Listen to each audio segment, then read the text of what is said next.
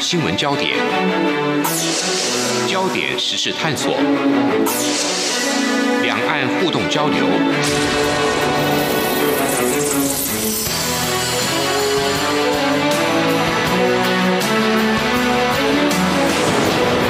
请听黄丽杰制作主持的《两岸 ING》。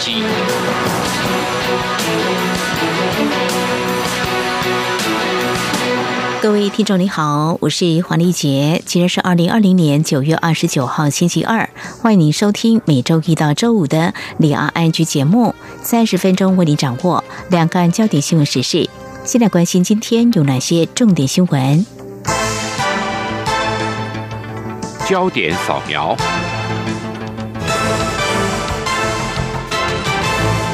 中国海事局在昨天宣布，人民解放军正在南海、东海、黄海和渤海四个海域同时展开军事演习，禁止船只在演习海域航行。国营中央电视台公布，中国东部战区最近设想街头巷战的演习影片。根据产经新闻报道，演习目的是明显在加强牵制台湾和美国。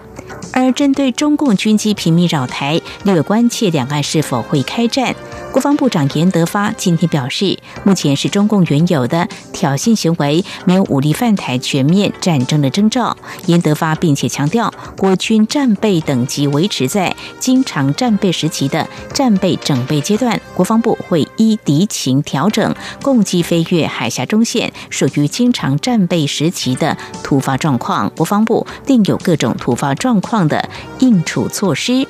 另外，有民调指出，有高达六成民众认为，中共若武力犯台时，美国可能会出兵协防台湾。对此，行政院长苏贞昌表示：“自己的国家自己守，自己的国家自己救，只有国人团结一心，坚定维护国家安全，守护国土寸土不让，自救而人救。”苏贞昌也强调，企图并吞台湾的任何强权国家，如果要对台湾攻击，一定要付出惨痛的代价。台湾会永远撑着。为了提振疫情后的国内旅游，交通部七月推出安心旅游补助方案，每房补助新台币一千元，受到民众广大回响。而交通部长林佳龙今天宣布，安心旅游补助将延续到十月底。他表示，安心旅游补助预期将会带动一千七百二十五万人次，创造新台币六百三十五亿元的效应。他也表示，交通部也正在设计下一波观光产业转型升级的计划，希望利用这次机会，好好提检国内的观光产业发展。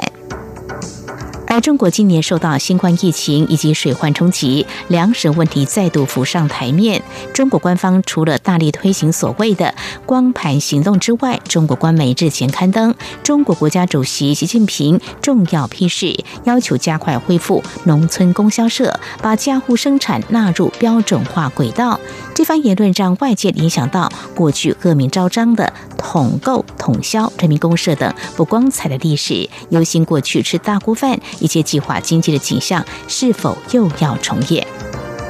以上就是今天的两岸焦点新闻。稍后焦点探索持续相关的焦点。习近平时隔七年，在今年八月再提制止餐饮浪费，餐馆如何出招落实光盘行动？另外，对于十一长假，中国大陆一共有八天假期，有没有受到疫情冲击？是不是出现了报复性的消费呢？还有两岸对于九二共识政治意涵出现分歧，为何中国涉台系统最近以问答级的事宜？到底释出哪些讯息，又会引发哪些效应？稍后连线中央社驻北京记者邱国强，带来他第一手的采访观察。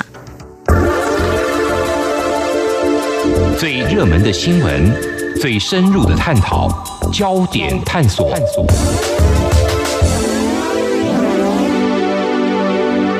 这里是中央广播电台，听众朋友现在所收听的节目是两岸居九二共识内涵，在两岸官方所指出现歧义。那么，为何中国涉台系统最近发起九二共识的宣传攻势？透过什么样的方式？主要有哪些内容？而今年十月一号开始到十月八号呢？这个是十一的长假。不过，今年在疫情期间，中国大陆十一长假相较往年民众的旅游。有什么样的改变？那么旅游市场到底出现了哪些变化？还有旅游业者怎么样来看未来市场的发展？还有在中国当领导人习近平提出制止餐饮浪费之后，我们要来了解在北京的餐馆怎么样来响应政策呢？相关焦点，我们在今天连线中央社驻北京记者邱国强，带来他第一手的采访观察。非常欢迎国强，你好。呃，主持人好，各位听众大家好。我们首先现在谈的是这个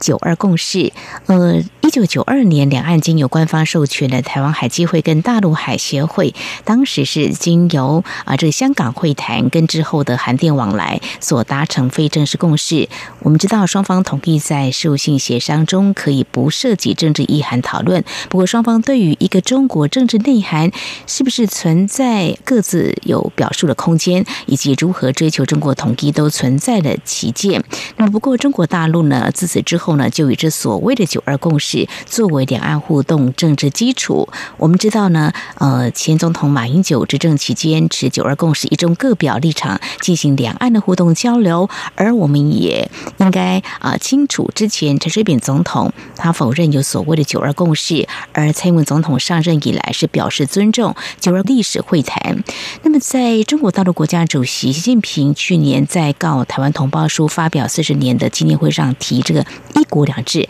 台湾方案之后，我们蔡总统指出，九二共识的内涵可能就是等同“一国两制”。不过最近呢，中国大陆对台提出问答的方式进行事宜，大致上有哪些立场的表态或做出哪些说明呢？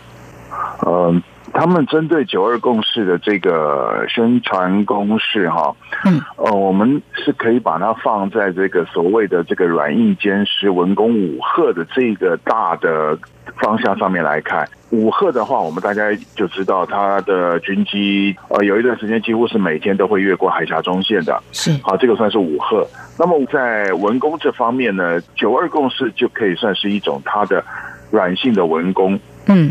公式，那这个九二共识是这样子哈，其实它的这个所谓的问答哈，嗯，它是放在这个国台办的这个微博，还有环球网啊，我们知道那个对岸有一个很有名的环球时报，然后它的网站叫做环球网，嗯，环球网有一个栏目，有一个单元叫做台海，它的这个九二共识呢，一共分成七天，然后。除了也向他们国内的民众啊来宣传这个所谓的九二共识是什么之外，那其实他也是要借由这个来强化他的立场。就是九二共识它的那个含义是一个中国，它里面有提到哈，他们的宣传重点是说九二共识呢是双方各自以口头方式来表述海峡两岸都坚持一个中国的这样子的一个共识啊，然后达成。共识的这个方式是各自口头表述，然后记载在海基会还有这个中国大陆海协会的这个函电往来中。其中的要义是海峡两岸同属一个中国，共同努力谋求国家统一。嗯，然后呢，它里面的问答也有提到，因为我们知道这个台湾的中国国民党呢。他们一直强调的是九二共识是一中各表，只是说在中国大陆，他们没有强调各表，嗯，这个部分，嗯啊，这一点就引起了这个很多人对九二共识的这个很分歧的解读啊。然后这个国台办在这个问答里面，他有提到说，对于一个中国的政治意涵，我们的海基会当时表示认知各有不同，嗯，然后呢，海协会则表示呢，在事务性的商谈中不涉及。啊，这个一个中国的政治意涵，然后做了求同存异的处理。嗯，其实这个算是间接的呼应了这个所谓一中各表，也就是各表的这一个部分啊。他是把它当做一个所谓的一个叙述事实的方式处理在里面。嗯，啊，所以说他其实也是可以视为是在表达他们既有的一个立场，只是说呢，他们并没有把。各表这两个字凸显出来，但是刚好也可以从他们这个公布的这个九二共识问答内容呢，可以看得出来，意中各表至少各表这两个字哈，嗯，是存在于当时两边在商谈九二共识的这个范围里面的，并不是没有个表。其实他们这个宣传呢，呃，在我们看起来啊，其实他也等于是把个表这个东西它公布出来了。其实很多人看到它的这个公布的内容，呃，私底下我讲的是指大陆民众哈，他们看到了之后，私底下都有在底下留言，哎，不是说没有个表吗？其实这样子其实是有个表的成分在里面，那只是说。中国大陆那方面在之前并没有强调个表这个，哎其实这一点呢，在我们看起来哈，呃，中国大陆他刻意在宣扬这个九二共识啊这方面呢，等于是为我们台湾这一边哈，嗯。呃，至少是为这个国民党这边之前的主张九二共识一中各表这个各表做了某种程度的背书。嗯哼，好，非常谢谢国强带给我们你在北京所掌握到的相关的讯息观察哦。那么陆委会呢，对于国台办呢，用这种问答式的方式来解析九二共识哦，那么是特别提到，其实九二共识已经是翻过两岸关系历史的一页哦。不过当然也提到未来怎么样来促进两岸良性互动，也是致力的一个面向哦。那中国大陆官方采取这种有别以往强调主张立场不说明的做法，用这种问答。己来做一些说明。刚才国强你也提到说，最近文攻武赫这样的一个手法，其实在这个时候呢，用这种方式来做宣传的公式，怎么样来看中国大陆的对台的做法？您怎么样来解读呢？如果光就九二共识的宣传公式哈，我可以引述一位这个呃他们的涉台智库的一位这个研究人员哈，他有跟我说过，就是说。因为现在呢，北京那边看到台湾跟美国的这个关系啊，快速的升温啊，那这个北京方面呢，当然他也要采取强硬的手段来表态。嗯哼，那强硬的手段呢，那就是所谓我刚才讲到的武赫，一直用他们的军机，不管是战斗机或者是运输机或者是侦察机，然后越过海峡的中线啊，这种是算是他的强硬的手段。嗯，那么。他们另一方面也认为，应该要同时把这个他们认为的两岸共同政治基础，也就是所谓的九二共识呢，作为一个系统性的阐释。啊，为什么他们要做系统性的阐释呢？那这位研究人员也讲，他说，如果不做系统性的阐释，他们会担心这个台湾的这个绿营势力哈，嗯。凭借着他们现在执政，所以会有这个话语权，掌握了话语权。那掌握话语权之后，他们担心台湾的绿营势力借由这个话语权，对这个九二共识做错误的解读。嗯哼，好，所以他们要选在这个时候呢，除了用这个强硬手段表态呢，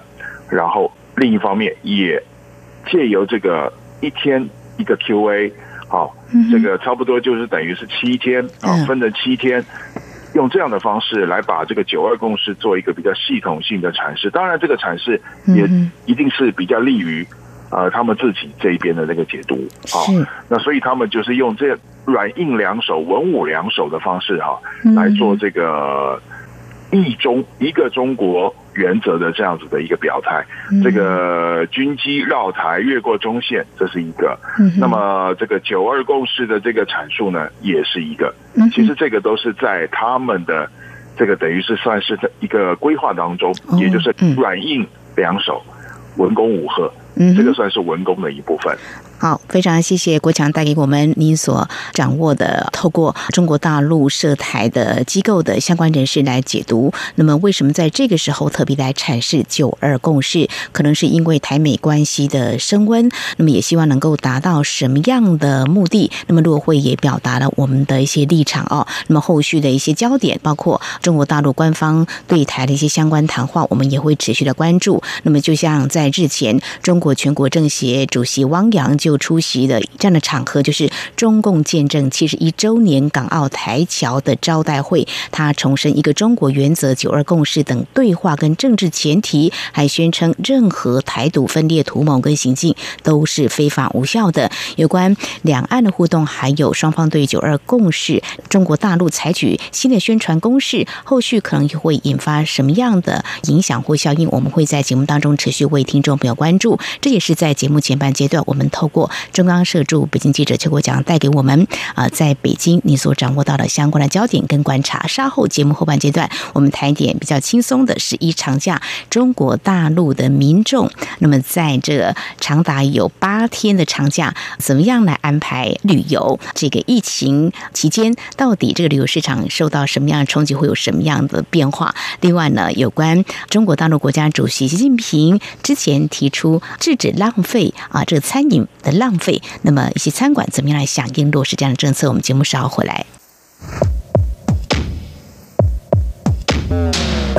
不只有新闻，还有您想知道的两岸时事，都在《两岸 I N G》节目。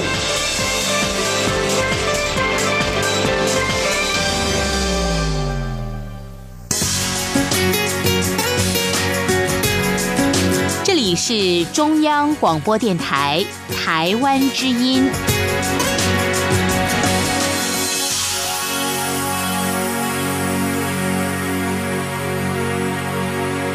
这里是中央广播电台，听众朋友继续收听的节目是两岸 I N G。我们节目持续连线中央社驻北京记者邱国强。继续呢，我们要跟国强来谈的，就是中国大陆今年的十一长假是从十月一号到八号，有八天时间。不过在台湾像疫情的关系，所以出国旅游应该都是呃止步的啦。哦，那中国大陆是不是出现跟台湾一样？我们在台湾都说伪出国了或报复性的国内旅游？那么，在中国大陆情况又是怎么样呢？就你所观察跟接触旅游业者，他们怎么样来看？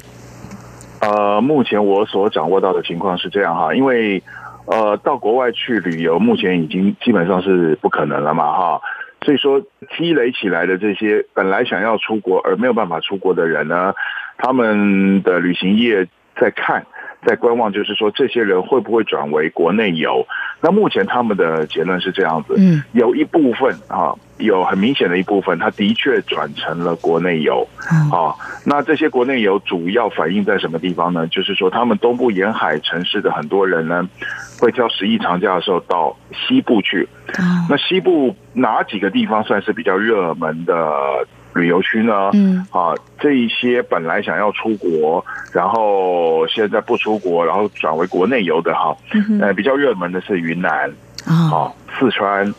的甘肃。宁夏还有内蒙，这些地方基本上是属于西部、西南部跟西北部的这些省份，啊，在经济发展方面可能比较落后，但是他们的旅游观光资源却是比较丰富的一个地方。嗯，那其中像是云南啊，嗯，像那个云南，我们知道靠那个辽国还有缅甸那边有一个地方叫西双版纳，嗯，那个地方是云南那边很有。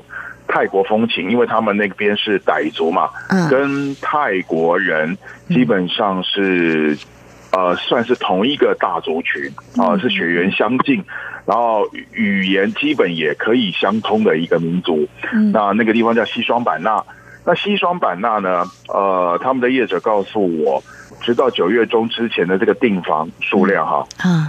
是去年同期的三倍。那有很多人就是跑到西双版纳去，这多出来的这两倍是哪里来的人呢？这些人，嗯，如果没有疫情的话，应该十一长假都是会到国外去玩的。嗯，那现在国外去不了了，就只能到西双版纳去。另外还有一些地方是，比方说有的人到四川的藏区，他第一个地方他一定会搭飞机到成都嘛，再从成都搭车或者是搭飞机。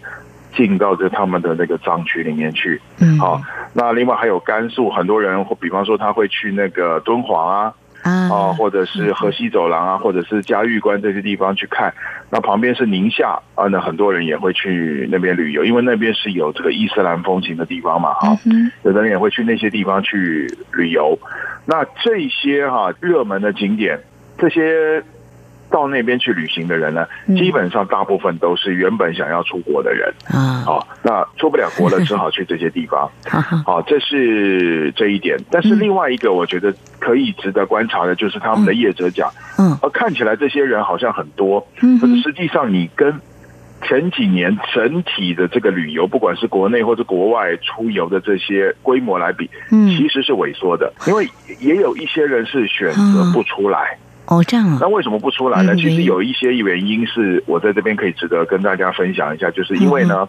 呃，中国大陆九月中的时候开学了嘛，各级学校都开学了嘛，哈。那大家知道上半年武汉肺炎的疫情很严重嘛，嗯。那但是不能一直耽误着这个学生的学业，所以就在九月中就新的学年度就开学了。嗯但是呢，也是为了这个疫情防控的理由，而且加上后面又是冬天，又怕说这个第二波的疫情啊在产生，所以说很多学校就发布了禁令，就是。呃，你这个学生呢，不能离开这个学校所在的城市，甚至有的学校呢规定的更严，就是你必须关在学校里面，不能出校。嗯嗯，好，那你在这样的情况之下，这些学生如果没有办法出来，那很多想要带小朋友出去玩的这个家长呢，他就不会想出去玩了，他不太可能说。把小朋友丢在学校里面，然后夫妇两个人自己跑出去玩，是好，这种可能性比较不高。所以，如果是这样子的话，这样子就减少了掉了一些族群。嗯，那还有一些人呢，是老人家，可能也是年轻的夫妇或者是子女呢，带着父母亲出去玩，可是因为是老人家，有一些他们的子女呢，就会。劝他们的父母亲就干脆今年就不要出去。嗯，好，那这样又减少掉了一些。嗯，那另外还有一个就是这个，因为大家知道中国大陆这个今年去年以来啊，经济的状况就不是很好，再加上这个武汉肺炎的这个疫情啊，嗯哼，很多公司要不然就是倒闭了，要不然就是歇业了。嗯，这样的情况之下，这个经济状况是不会很好的。嗯那你手边如果说。钱没有那么的充裕的话，你可能也会想把出国或者是到别的地方去玩的这些钱省下来。是啊，因为玩完了之后，我还要生活呀，嗯，对不对？那在这样的情况之下，有的人就放弃了，呃，出游。那或者是说。有的人他可能本来想去远的地方，比方说他在北京，他就会挑附近的天津，顶多最远就去天津啊或唐山这附近去玩一玩，其他地方他就不会去了。那在这样的情况之下呢，这个他们的旅行业者才会认为说，哎，这个好像你如果从云南那边哈看起来订房的数量很多，人很多，好像感觉这个会有报复性的消费，可是。如果加上我后面讲的这些因素之后呢，两相抵消，其实整个旅游市场呢是呈现这个反而是比较萎缩的状态。你说所谓的报复性旅游，嗯，呃，在中国大陆有是有，但是并没有说是非常的明显。所以他们的旅行业者，这个整个来看，他们对这个十一长假的这个旅游市场呢，他们只是。谨慎乐观、审慎乐观的这样在看待哦，这个可以在年底的时候再来观察，就是疫情冲击到经济、民生、消费嘛，旅游市场业者他们也不是啊，抱以非常乐观来期待哦。这跟台湾的情况，像今年大概国旅就会比较夯嘛，那大家伪出国，在台湾可能东部到西部、西部到南部或各个地区，就像中国大陆有些人会选择一些旅游的景点，你就会到像离岛也是很夯在。台台湾了哦，但是我觉得疫情，中国大陆看起来他们还是没有放松。如果学校的做法是这样子的话，最后呢，谈跟消费也是有关的，其实也是可以来看了。还是在疫情冲击产业复工之下，我们看到中共总书记习近平八月他再度下令制止餐饮浪费。我想在节目当中，我们曾经也跟听众朋友呃谈过，呃，在七年前的时候，中国大陆其实就有所谓的光盘行动，从字面上看就是把盘子里头食物给吃光，就是不要浪费嘛。那现在好像也发起同样的行动，呃，就近来看，在北京哦，国强特别啊去走访了啊 一些餐厅业者，他们怎么样来响应或落实这样的行动？你看到的他们是什么样的应应做法呢？呃，我知道的其中有家是台商的火锅店哈，嗯哼，他的做法很简单，第一个就是因为大家会点菜嘛哈，嗯嗯嗯，那以往呢，这个商家当然是你点的越多，那我的进账就越多嘛哈，那可是呢，因为为了要配合这个中共中央的这个所谓的再一次的光盘行动，因为上一次是二零一三年哈，这一次又来搞一次，所以他们现在就是说。呃，在点餐的时候，旁边会站着他们的服务人员啊，比方说只有三个人，但是你点了七八样菜，那很显然你一定吃不完了。嗯，那他们就会跟你讲说，你点多了，你这样会吃不完。他们用这种劝导的方式，嗯哼，告诉你，哎，这个你没有办法吃完，这是一个。第二个就是说，因为在中国大陆呢，你如果饭菜吃不完，你打包，那个他们打包是要另外收费的。嗯哼，好，比方说一个他们那种塑胶盒子啊，呃，行情是一块人民币，相当于台币大概四点三块。嗯，那有的餐厅他自认为他的那个盒子做的比较精致，成本比较高，他会给你收到两块。嗯，那我个人碰过的是有收到三块的。嗯，哦，一个那个打包盒子给你收到三块的。哎，那但是呢，这一家餐厅呢，他就不收费。其实它的盒子也不错哦，但是它就是不收费，这个成本它就自己吸收。那用这两种方式呢？呃，据我的访问哈，啊，他们华北这边的这个经理是讲哈，呃，自从他们推出这种措施之后哈，他们这个剩饭剩菜的这个重量，嗯，就比之前减少了将近一半，哦，啊，大概是百分之四十六、四十七左右，嗯，好，那就代表说大家。在这样的这个诱因之下，会比较有意愿把这个吃剩的饭菜呢打包走，然后达到这个所谓光盘行动的效果。那当然了，有的人还是会选择不打包，但是这样的人呢，至少比之前是有明显的减少了。嗯哼哼，国强，我比较好奇，就是说，如果这是在台湾的话，当然大家会尽量配合，不过也很有自我的意识，我想花多少就花多少。当然，环保意识也会有。那中国大陆像这种中央的一个政策一颁布的话，他们会比较强硬来贯彻这样的政策吗？呃，其实，在餐厅里面呢，嗯，这样子的强制做法其实比较不明显了，因为你是到那个地方去消费嘛，是你要用强制的方式。如果今天餐厅采用的是强制的方式，这也很容易跟客人起冲突的。嗯，但是其实我们另外一个值得关注的是，他们的机关的食堂，也就是所谓的员工餐厅。嗯，他们员工餐厅呢，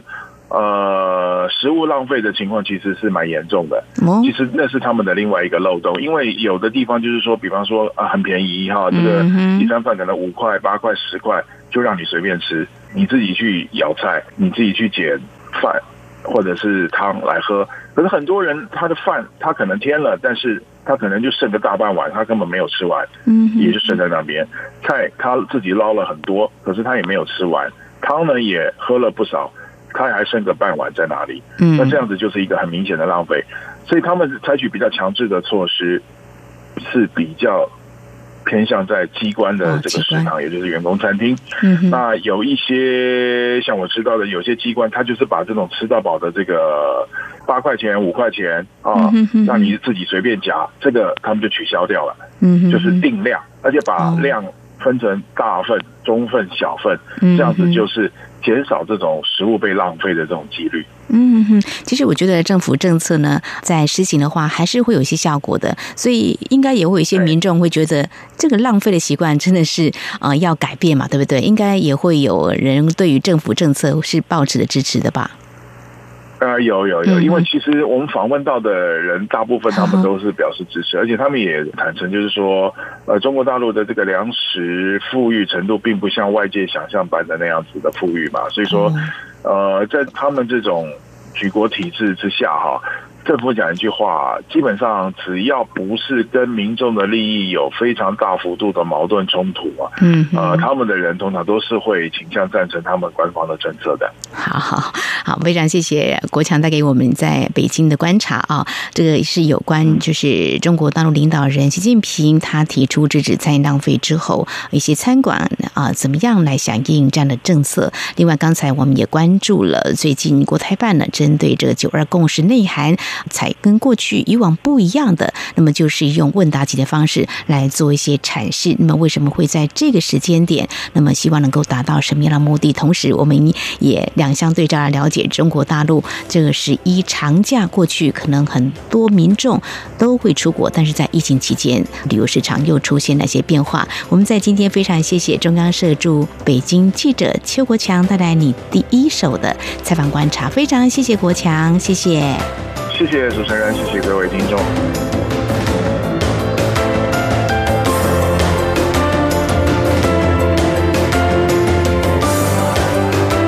好以上呢就是今天节目非常感谢听众朋友们的收听。华丽姐祝福您我们下次同一时间空中再会。